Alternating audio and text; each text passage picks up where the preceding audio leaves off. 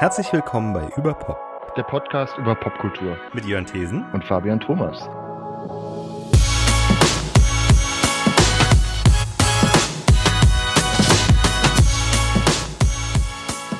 ...140. Hallo und herzlich willkommen bei Überpop. Fabian und ich sind wieder vereint und sprechen, wie versprochen, über den aktuellen Roman von Benjamin von Stuckrad-Barre. Noch wach? Fragezeichen, erschienen bei Kiepenheuer und Witch Mitte April. Der Roman war ziemlich gehypt und da kann man schon von einem ziemlichen Marketingerfolg sprechen. Das Ganze äh, beschäftigt sich eben mit äh, einer fiktionalisierten Version des äh, Springer Verlags und der Affäre um Julian Reichelt. Ähm, natürlich ist das Ganze fiktionalisiert, äh, aber auch darüber sprechen wir in unserer Folge. Jetzt geht's los. Ach, ich sollte vielleicht eine Art Spoilerwarnung aussprechen ich erwähne, wie das Buch endet. Aber naja, jetzt geht's los.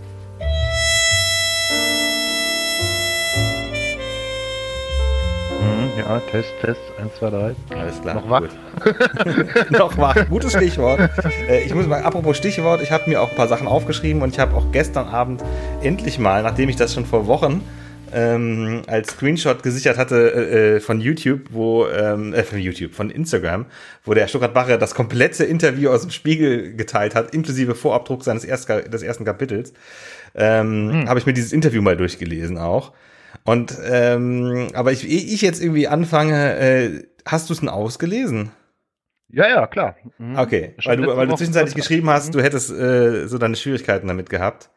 Ich bin am Anfang tatsächlich ein bisschen schwer reingekommen, weil irgendwie, ich muss aber auch dazu sagen, ich habe ziemlich viel äh, Thomas Bernhard gelesen, auch in letzter Zeit. Und das ist halt irgendwie schon so Literatur, Literatur, die so fließt. Und dann bin ich da so rein und habe gedacht, boah, das kannst du doch nicht lesen. Das ist irgendwie so abgehackt geschrieben und dann hat er immer wieder diese Großbuchstaben, Kaskaden. Und also ich möchte auch nicht vorgreifen, aber also ich fand es am Anfang, ich hab ein, bin ein bisschen schwer reingekommen und dann ging es aber irgendwann relativ schnell. Ich glaube, wenn man einmal so drin ist und habe dann die, äh, habe das dann so, habe das dann weg, äh, wirklich weg, weggelesen, weil es ja dann irgendwie dann auch eine gewisse Spannung entwickelt und ja. Wie ist denn dein Urteil jetzt mal so ganz von, von vornherein gesprochen? Also ich hatte auch Schwierigkeiten. Also das ist so, ähm, äh, ich war äh, relativ überrascht, weil ich nämlich dem nicht dem dem Stuttgart Barre nicht auf Instagram folge und deswegen auch diese ganze Kampagne vorab nicht mitbekommen habe, sondern nur irgendwie mhm. irgendwann gehört habe, oh, der Stuttgart Barre bringt ein neues Buch raus und es ist über äh, den den den den Julian Reichelt äh, die Affäre äh, und äh, äh, Springer und so weiter und ich muss sagen, dass ich ich weiß gar nicht genau, wie lange, so 20 Jahre waren es nicht, aber der war ja ewig lange im, beim Springer Verlag angestellt und das habe ich dem immer ein bisschen übel genommen im Stuttgart Barre, so dass ich dem mhm. auch äh, nicht mehr so gefolgt bin. Also ähm, ich weiß gar nicht, das letzte, was ich von dem gelesen habe, war glaube ich deutsches Theater, das ist jetzt auch schon über 15 Jahre her. Mhm. Ähm, und dann, äh, dann, ja, deswegen äh, da war ich erst, erst total scharf drauf und gedacht, oh, vielleicht ist das ja jetzt so hier das, das Ding. Ähm, und äh, dann habe ich mir das auch zum Geburtstag schenken lassen. Äh, aber so zwischenzeitlich hatte ich als, als, als ganz böses Urteil, das Beste war noch das erste Kapitel, wo er in der zweiten Person äh, praktisch, ähm, so, also entweder eine der Frauen beim Springer Verlag anspricht, also sorry, nicht beim Springer Verlag, bei diesem fiktiven Sender, der, der, der natürlich keinen Namen hat, wie so wie keiner der Schlüsselromanfiguren in diesem Schlüsselroman einen Namen hat, was ich schon, mhm. weiß ich nicht. Ähm, alles, aber das ist, das ist, glaube ich, das nächste, nächste Level äh, Beschwerde. Äh, äh, dass ich das, das noch sprachlich und äh, wie es geschrieben war am interessantesten fand. Ähm, und dann äh, geht halt ganz lange äh, um den Ich-Erzähler, der im Chateau Marmont in, äh, in Hollywood lebt, wie es Stuttgart Bacher auch immer wieder zwischenzeitlich tut. Äh, mhm. Und dessen Interaktion mit Rose McGowan und äh, eine Frau, die, die, die den furchtbaren Spitznamen Basketballs hat, äh, der, der irgendwie daran anspielt, dass sie wohl sehr hoch, groß gewachsen ist. Wobei ich immer denke, das ging um Brüste, weil es im Plural ist. Äh, und ähm, äh, das ist mein, meine Schuld natürlich. Äh, aber ich, ich, ich schweife ab. Also einmal, dass das das Beste war äh, vom, vom Inhalt her, das Interessanteste. Und dann, äh, dann die besten Gedanken, irgendwelche Zitate sind von, ob es jetzt, ähm, oh, jetzt fällt mir der Name nicht mehr ein. äh, ähm, oh, wie heißt denn jetzt nochmal hier Deutschlands Intellektueller, der an Krebs gestorben ist? du weißt, wen ich meine. Sag, hilf mir. Äh, Roger Willemsen? Danke. Oh, verdammt, ey. Mir ist Roger ja. Willemsens Name nicht mhm. war gar nicht das Gesicht vor Augen. Ja, äh, der zitiert einmal Roger Willemsen irgendwie so über so Zeitgeist, irgendwie, dass so viel, dass die Leute alle äh, von Know-how bewegt sind, aber keiner äh, nirgendwo know why. Und ich mir so, die besten Gedanken sind irgendwelche Zitate, die der, der die der mhm. Stucki sich irgendwo auf Zettel geschrieben hat und dann mal so in seine, seine Bücher einfließen lässt.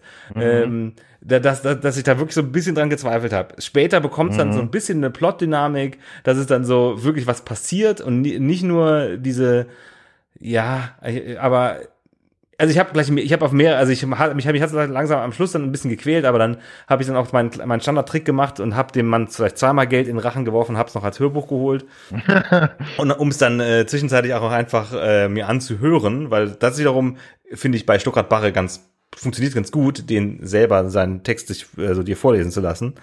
Ähm, also der liest es selbst das Hörbuch. Ja, Okay. War früher mhm. auch schon so. Aber im Endeffekt mhm. ist, hat das das gleiche Problem wie schon Soloalbum, dass man am Schluss denkt, ja, irgendwie, also sagen wir so, das ist glaube ich schon, wobei, nee, anders, Soloalbum hört einfach auf und hier gibt's schon ein Ende und das ist dann so ein bisschen so, ja, hat halt mhm. halt nichts gebracht. Also es ist halt anders, als es in, Real, in der Realität ausgegangen ist.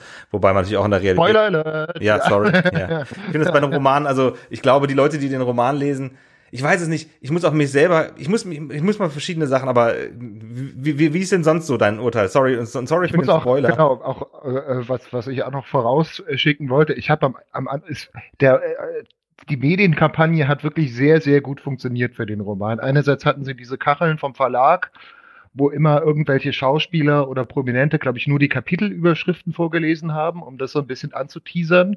Ja. Die ja auch irgendwie äh, recht treffend sind, so irgendwie jetzt wird's gleich wehtun und so, ne? Äh, und dann wurden ja auch wirklich ähm, die, von der Presseabteilung alle Rezensionsexemplare bis zum Erscheinungstag zurückgehalten, was dann damit äh, zur Folge hatte, dass alle JournalistInnen äh, am Erscheinungstag das PDF gekriegt haben, irgendwie um 10 Uhr und dann so sofort gelesen haben und dann irgendwie abends so kamen so die ersten Kritiken rein. Ähm, und ich habe mich auch äh, zugegebenerweise ein bisschen dabei erwischt, dass ich gesagt habe, boah, ja, ich kaufe mir das jetzt schnell. Nicht, dass es am Ende noch verboten wird oder wieder zurückgezogen werden muss, weil er irgendwie auch Reichelt hat jetzt ja offenbar eine Klage auch schon äh, angestrengt. Und das ist so dermaßen schnell auch wieder verpufft, so dass ich mich dann echt, ich hab's, ich hab's mir dann auch nicht direkt gekauft, weil ich mhm. irgendwie gedacht habe, ach komm, jetzt, ich halte mich mal zurück, ich warte mal noch ein bisschen, was dann auch gut war. also, das haben sie verlagseitig schon sehr, sehr gut gemacht. Also das einfach dieses Ding, also es wurde ja auch angekündigt, glaube ich, in der Vorschau nur der neue Roman von Stuttgart Barre, noch ohne Cover, ohne Titel. Und dann wurde das dann so sehr geheimnisumwoben, dann so alles so ein bisschen so äh, der Schleier gelüftet. Es geht wohl irgendwie um ähm, halt ja diese Springer, Reichelt, Döpfner Geschichte. Und dann war, war ja auch in den Nachrichten auch im Vorhinein auch noch sowas, dass der äh, dass irgendwelche SMSen von Döpfner wieder geleakt wurden, wo er und, irgendwie. Und ne? das, ne? da hatte ich das Gefühl so, oh, äh, also, ähm, weil der, der, der Stuttgart Barre hat halt im Spiegelinterview gesagt, er sei nicht die Quelle gewesen für, und das war in der Zeit, dann war das vielleicht sogar diese. Ähm, mhm. äh, aber deswegen, weil das habe ich, das kam mir schon sehr komisch vor, dass das war nicht eine Woche oder so, bevor das Buch rauskam. Mhm. Und, mhm. äh, und auch, die, aber die anderen Sachen sind ja, sind ja auch SMS oder mh, Nachrichten, äh, iMessages wahrscheinlich, äh, äh, von Döpfner an Stuttgart Barre geleakt worden, schon sehr früh, mit dem, das mit dem Obrigkeitsstaat. Das muss ja der mhm. Barre gewesen sein, der Stuttgart, mhm. äh, mhm. Stucki, wie, wie, wie wir Freunde ihn nennen. Äh, ja. ähm, anders, wie soll das denn sonst gehen? Äh, weil der Döpfner selbst wird es ja nicht gewesen sein. Ähm, und in einem Group-Chat wird es auch nicht gewesen sein. Ähm, also, aber um es zu Ende zu bringen, ich fand auch, glaube ich, den Stuttgart Ware noch nie so super sympathisch. Der war äh, immer halt irgendwie schon so ein bisschen so ein äh, unsympathischer Musikjournalisten-Typ so für mich, obwohl halt Soloalbum haben wir ja alle, glaube ich, gelesen und dann Live-Album und Remix und was er dann alles gemacht hat und dann aber dazwischen. Ich habe auch bin auch wieder von dem Gedanken abgerückt, dass ich jetzt Panikherz unbedingt mal lesen muss. Ich glaube, das lasse ich dann vielleicht auch einfach. Ich glaube, mhm. deutsches Theater war auch oder auch Deutsche unter den Opfern war, glaube ich, das letzte. Ja, das war noch dazwischen. Und dann hat er noch irgendwie nüchtern, so. nüchtern am Weltnichtrauchertag. Ich weiß auch nicht genau, was mhm. das war. Und dann mhm. haben sie doch allen Ernstes, das ist bei Diogenes erschienen, der hat wohl mit Martin Suter zusammen einen Podcast gemacht und das mhm. ist komplett transkribiert als Buch erschienen. Warum sind alle so mhm. ernst geworden? Das kam irgendwie 2020 mhm. raus. Äh, das habe ich mhm. tatsächlich noch irgendwo hier in Bonn im Bücherschrank gefunden und dann aber beschlossen, das will ich nicht, nicht lesen, ja. wenn das noch ein Podcast war. ja. Also er ist halt irgendwie so ein Typ, so ein, auch so ein, so ein breitbeiniger, äh, auch so ein, so ein Boys Club-Typ. Wobei ich dann da auch wieder sagen muss, was ja auch sehr schnell dann so auf Twitter und so losging, war, oh, klar, natürlich, jetzt schreibt Stuckrad Barre, schreibt den MeToo-Roman. Wie kann das denn gehen? So, er wirft sich jetzt so als der weiße Ritter äh, ins, ins Feld, kündigt ganz großspurig die Freundschaft mit Matthias Döpfner äh, denkt über sich selbst nach so und äh, macht dann äh, sich selbst dadurch groß, dass er dann sozusagen jetzt das mit diesen, ähm, in diesem Roman halt, wie, wie es halt eine Figur ist, er kontaktiert oder er wird kontaktiert von mehreren Frauen, die halt darüber berichten, sagt, es muss doch jetzt irgendwas gemacht werden und hilft den, hilft den Frauen sozusagen. Mhm. Wobei ich da sagen muss, dieses sich selbst inszenieren das fand ich jetzt gar nicht mal so das Schlimmste an dem Roman, weil er ja doch auch relativ oft ähm, mit dieser Rolle hadert und das ja, ja, im Roman das... thematisiert. Also das würde ich ihm jetzt, glaube ich, nicht zu oberstes, äh, zu oberst vorwerfen, dass er sich da äh, besonders toll und, und glanzvoll darstellt, weil er da, glaube ich, auch sehr mit sich selbst auch, oder zumindest in Teilen auch mit sich ins Gericht geht, wie er da mit diesen anfangs mit diesen ganzen TV-Sender-Leuten abhängt, auch diesen total kruden Imagefilm auf dem Dach des neuen Sendergebäudes dreht. Äh, die, und ich, manche Szenen waren auch wirklich gut, wie er dann, dann mit halt Döpfner in Anführungszeichen und Reichelt in Anführungszeichen in, von, von LA nach San Francisco fährt in dieser Wagenkolonne mhm. mit, den, mit den Werbefilmern daneben und sie hören dann die ganze Zeit irgendwelche ähm, äh, hören dann diesen, diesen Sender, auf dem nur Miles Davis Kind of Blue analysiert wird. Also so, er bringt schon ganz gut so in Details dies, dies, die Denke oder die Machart oder die, die, die Denkart von diesen, von diesen, von diesen Typen ähm, ins Bild. So. Also das mhm. fand ich an Stellen schon auch gelungen. Ich glaube, mein Hauptvorwurf an den Roman ist einfach, dass er nicht gut geschrieben ist. Dass ja. der Typ einfach, der kann einfach nicht gut erzählen. Das ist abgehackt, es ist irgendwie so und dann äh, auch äh, letztlich verpufft es dann auch leider ein bisschen so. Ne? Ja, ich überlege gerade, wo ich das auf Wikipedia, äh, nicht auf Wikipedia, auf äh, Instagram gesehen habe, ob es Depth auf Wikipedia war, wahrscheinlich. Weil es gibt auf Englisch die Redewendung äh, having your cake and eating it too. Ähm, dass man zwei Sachen, die sich gegenseitig ausschließen, ähm, gleichzeitig macht. Ähm, und das habe ich das Gefühl, das macht der Bar Stuttgart Barre auf mehreren Ebenen mit dem Buch. Also grundsätzlich muss ich dir zustimmen, was der Stuttgart Barre ganz gut kann, ist so dieses Dialogmäßige, aber da haben auch schon andere gesagt, äh, dass ähm, äh, konkret der Wolfgang Schmidt hat das im, glaube ich, Neue 20er Podcast gesagt oder im äh, deren Salon, dass, äh, dass im Endeffekt Stuttgart Barre ja auch nur Brad Easton Ellis für Arme ist, so ein bisschen. Äh, und Brad mhm. Easton Ellis das besser kann. Ähm, und auch die äh, die dann auch noch irgendwie besser noch erzählen kann. Äh, also da ist selbst die Oberflächlichkeit besser ähm, mhm. als bei Stuttgart Barre. Ähm, aber was ich meinte mit dem, äh, dass, dass, er, dass, er, dass er eben äh, seinen, seinen Kuchen isst und trotzdem behält, äh, und das ärgert mich, ich glaube, da gibt es keinen deutschen Begriff für, ähm, der, der ist, dass er, äh, der war jahrelang beim Springer Verlag angestellt, hat sich in der Zeit mit dem Döpfner angefreundet, so, und, äh, und im Spiegel-Interview sagt er, äh, das viele Geld, das er bekommen hat für die drei oder mal vier Texte, die er pro Jahr geschrieben hat, wovon er sich ja leisten können, im Chateau Marmont zu leben, ähm, äh, äh, dass das doch teilweise so ein bisschen Schmerzensgeld war dafür, dass er sich immer hat verteidigen müssen, für diesen Vertrag, Verlag zu arbeiten. Und ich denke mir so, oh, du Armer. Sorry, mhm. also ist so, weil das deswegen, also im Endeffekt hat er jede Menge Glück gehabt, in Anführungsstrichen, dass er da jetzt so rausgekommen ist. Äh, aber ich finde halt auch nicht so richtig unbeschadet. Ähm, ich suche noch gerade, weil ich habe das irgendwo auf, genau. Äh, sehr schön.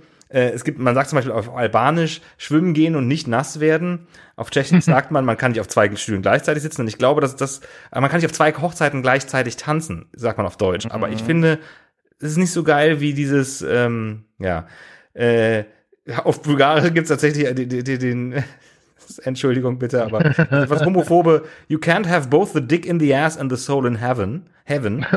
ähm, äh, auf Hebräisch sagt man, es ist äh, unmöglich, den einen Stock von beiden äh, Enden gleichzeitig zu halten. Ähm, äh, man kann auf, auf, Rumänisch, man kann nicht die Ziege mit dem Kohlkopf äh, äh, ähm, Frieden schließen lassen. Ähm, und man kann nicht gleichzeitig einen Schnurrbart haben und Porridge trinken, sagt man auf Tamilisch. Ähm, ja, und, äh, auf jeden Fall hat Depth auf Wikipedia hat er irgendwann mal alle diese Redewendungen in verschiedenen Sprachen zusammengetragen.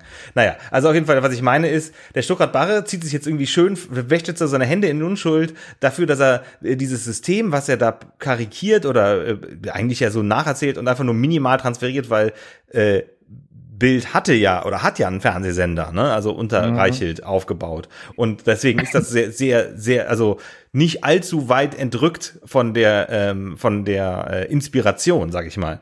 Äh, mhm. So, da, das einmal, Stuttgart Bache sitzt auf zwei Stühlen mit äh, seinem Verhältnis zu Döpfner. Und das glaube ich ihm auch, dass er sich wirklich mit dem beworfen hat. Er sagt im, das, und jetzt, und jetzt komme ich zum nächsten Ding. Der, der Stuttgart Barre sagt natürlich, das sei kein Schlüsselroman. Der Stuttgart Barre sagt, ja, das ist natürlich von realen Sachen inspiriert und so steht es ja auch im Buch drin. Und das ist das Hauptding, womit sich das verkauft. Dass Leute, die so ich so ein bisschen so voyeuristisch äh, äh, motiviert sind, oh, äh, und natürlich gerne Hauptsache gegen Bild, also ich, beschreibe ich damit jetzt, ähm, äh, sind natürlich, die laufen dem das hinterher und sagen so, oh, dann lese ich doch noch mal ein Stuttgart Barre. So, und ähm, äh, aber es ist so eindeutig, da, über wen er spricht. Trick.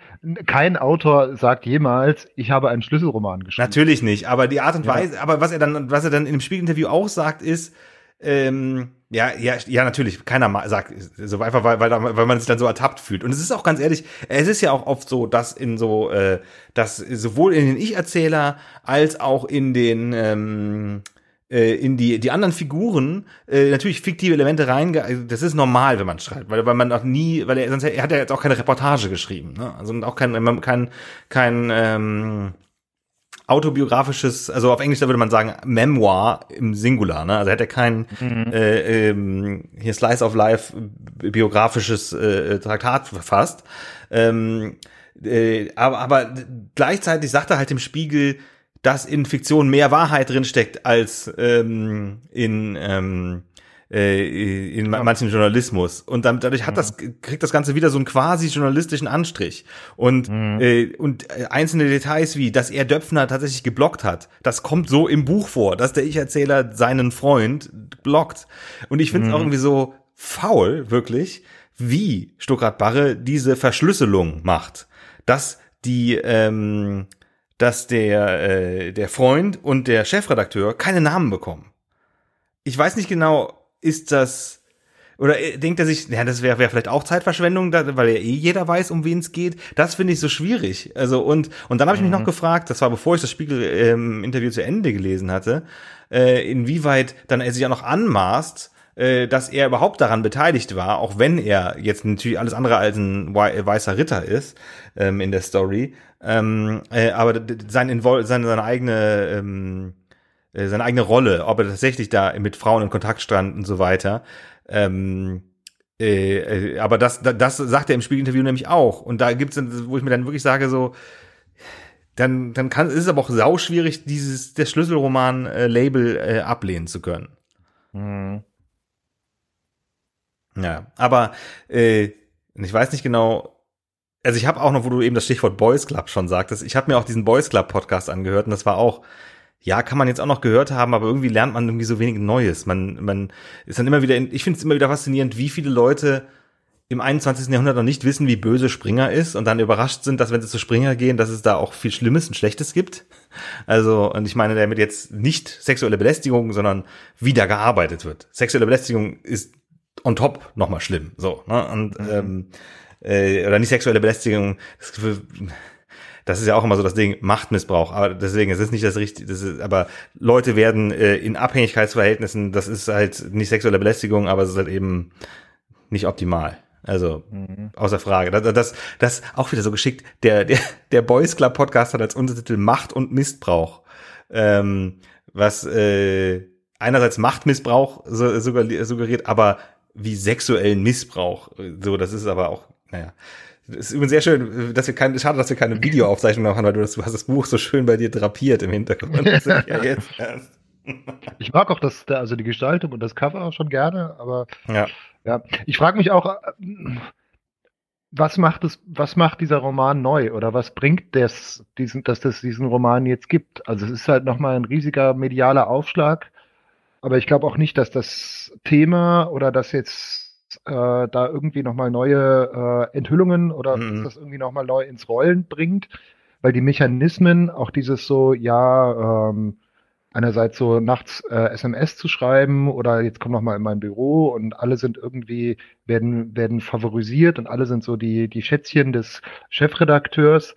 Das sind alle Sachen, die man ja irgendwie weiß. So, und das rollt er da halt noch mal auf. Hm. Bringt dann halt dieses äh, äh, diese diese Figur Sophia mit rein, die dann so seine seine seine Erstansprechpartnerin wird, die dann nach und nach noch andere ähm, Frauen dann akquiriert, wo sie dann zusammen in Zoom sitzen und dann äh, äh, darüber sprechen. Und dann, was ich ganz schön fand, war, dass er die Zeitschrift Transatlantik, die es ja mal gab, wieder erfindet, in der dann dieser, ähm, das war glaube ich so eine so eine Art Pop-Zeitschrift vor der Tempo noch irgendwie mal, wo auch, okay. wo Hans Magnus Enzensberger äh, beteiligt war. Ich habe mich halt gefragt, was er damit Münchner Zeitschrift so ja. dann diese Enthüllung dann macht und diesen großen, großen äh, Artikel veröffentlicht, in der dann dies, das, dieses öffentlich gemacht wird. Ähm, ja, aber am Ende denkt man sich, ja, okay, jetzt, du hast einen Bestseller geschrieben, super. Der Verlag freut sich, ähm, aber wem ist jetzt mit dem Roman geholfen? Eigentlich so. Ja, weiß nicht. also ich finde es auch schwierig jetzt zu sagen, und äh, das ist auch so was, was ich in dem äh, in der Folge, die ich alleine aufgenommen habe, über Guardians of Galaxy gesagt habe, dass mir eigentlich immer so ein, ähm, ich will eigentlich nicht sagen, irgendwas sei schlecht und äh, will es ungern verreißen im Podcast. Äh, ich will gerne Sachen empfehlen, aber wenn ich sagen, wenn ich was gelesen habe und sagen muss, sagen im Endeffekt, ja, wer will, kann das lesen. Es ist auch nicht total schlecht äh, es ist vielleicht auch interessant, aber wenn man, wenn man, wenn man nichts weiß über die gesamte Story, dann das Buch liest, dann muss man dann danach dann, dann nochmal nachlesen, um zu gucken, äh, was gibt's denn sonst so für Quellen und, ähm, und wenn man schon im Thema drin ist, dann wiederum und dann sollte man sich nicht erwarten, großen Erkenntnisgewinn aus dem Buch zu haben. Das ist richtig. Ich, und ich weiß nicht genau, ist es jetzt als Roman und sprachlich spannend genug, weil das finde ich, ich finde, das hätte dann auch noch also Stuttgart Barre nennt im Interview die Sophia auch die Heldin des Romans. Finde ich jetzt nicht total daneben, aber ich finde, dann hätte er ihr auch noch ein bisschen mehr Story geben können, oder? Also, mhm. aber war wahrscheinlich auch wiederum schwierig, weil sie wahrscheinlich so zusammengesetzt ist aus realen Personen. Ne? Das ist ja auch kein, weil da gehe ich ziemlich sicher davon aus, dass das wäre zu gefährlich, ähm, äh, äh wenn es ja, ja. um deren ihre den Schutz ihrer Identität geht.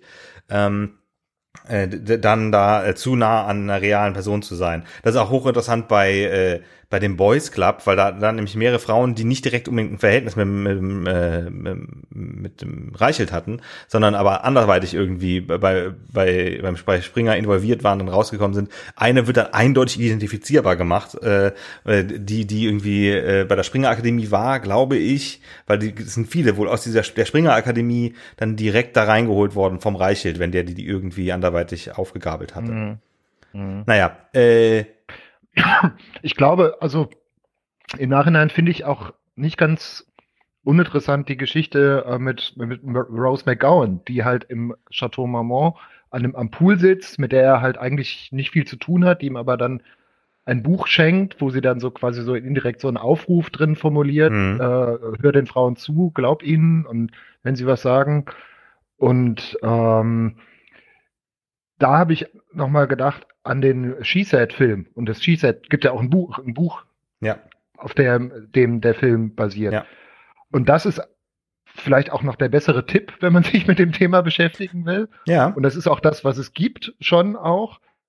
Und was ich da schon auch, ich habe auch nur den Film gesehen, muss ich zugeben, aber was ich da auch schon interessant fand, ist, es ist ja alles noch nicht so lange her, aber es wird hm. trotzdem nochmal aufgerollt, wie das eigentlich ins Rollen gekommen ist und dass es halt auch einerseits überhaupt nicht zufällig war, dass das passiert ist, dass es wirklich auch dann Leute geben musste, wie halt Rose McGowan, die auch schon seit Jahren sowas gesagt haben und dann denen dann endlich geglaubt wurde, was ja auch in dem Roman von Stuttgart Barre vorkommt, dass sie halt lange so als die Schwierige gilt und ja, ja, die übertreibt und so und dann sagen alle, oh verdammt, sie hatte ja doch recht. Mhm.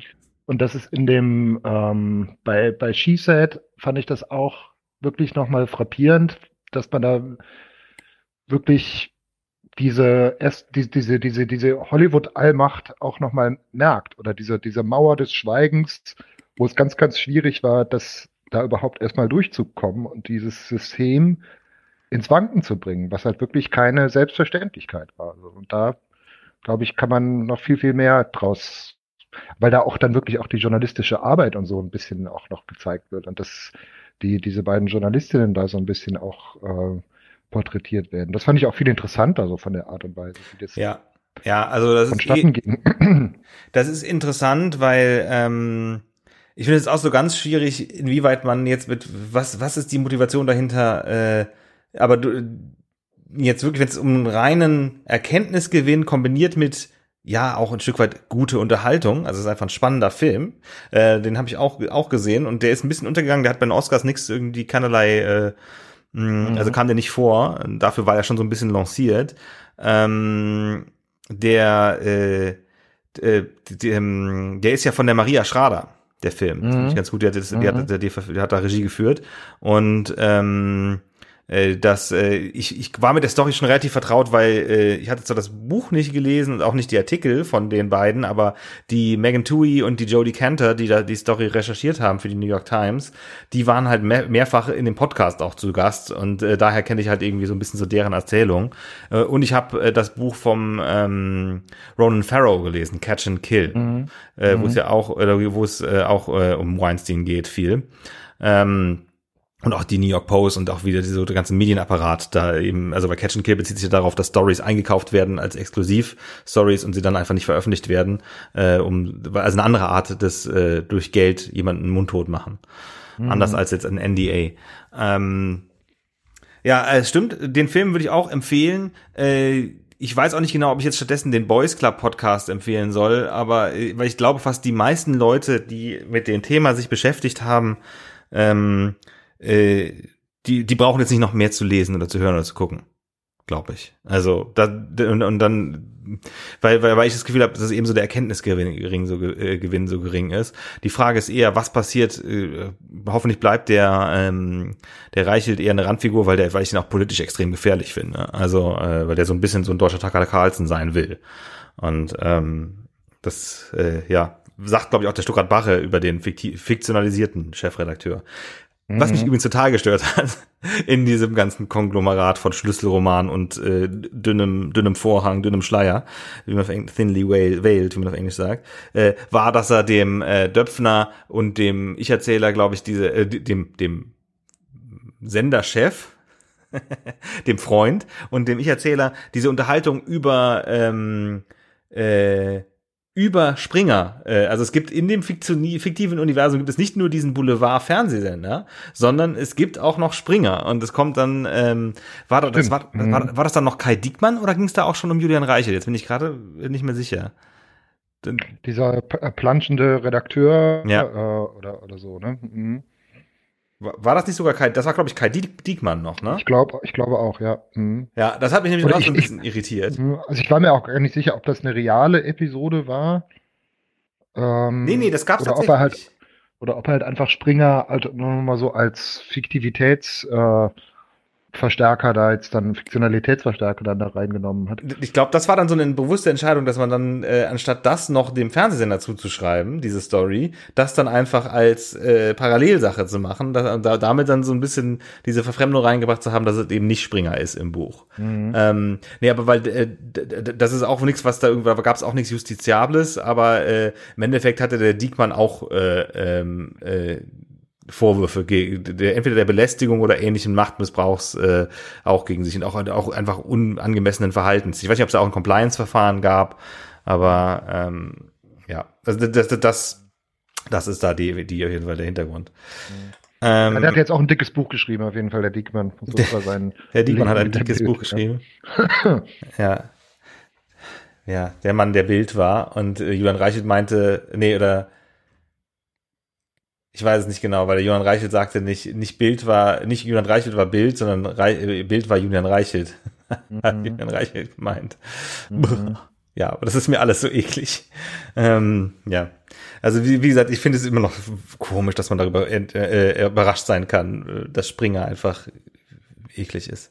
Ähm, ja, dann würde ich mal sagen, äh, haben wir in der halben Stunde äh, den Stuttgart-Barre abgefrühstückt. Das macht eine ganz gute runde Folge. Ich mhm. äh, wird dann noch ein. Und wir sind uns, glaube ich, beide relativ einig. So, ich hab, ja. hatte schon gefürchtet, so du feierst es total. Nein, nein, nein, nein. Das, äh, also es hat, hat so im Nachhinein habe ich dann noch mal, also ich war zwischendurch von den ganzen Chateau Marmont Sachen ein bisschen angenervt, weil ich dann auch gedacht habe, dass, mhm. weil ich habe dann nach dem Stuttgart Barre nicht glauben wollen, dass er Rose McGowan wirklich überhaupt kennengelernt hat. Und das, äh, das sagt er aber auch, auch der spricht er auch im Interview.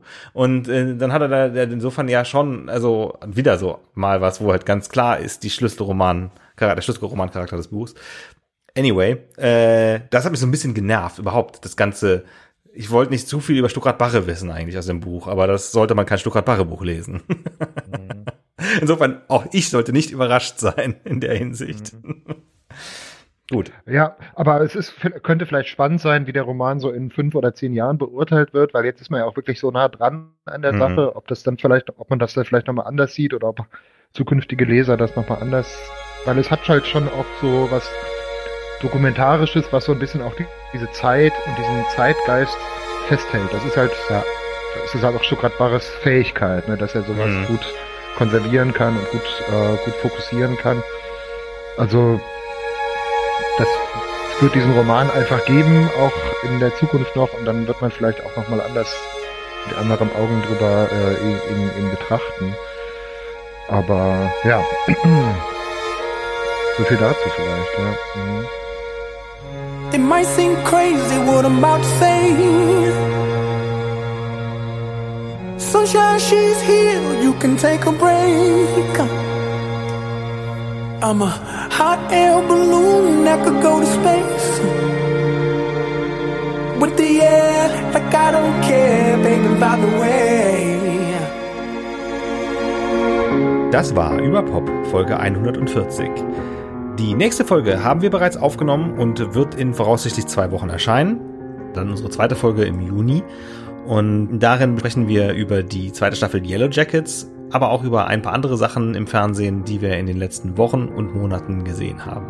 Vielen Dank fürs Zuhören und bis zum nächsten Mal. Tschüss. Clap along if you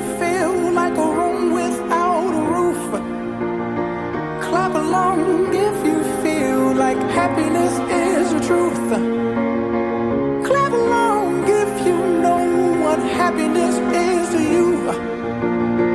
Clap along if you feel like that's what you wanna do.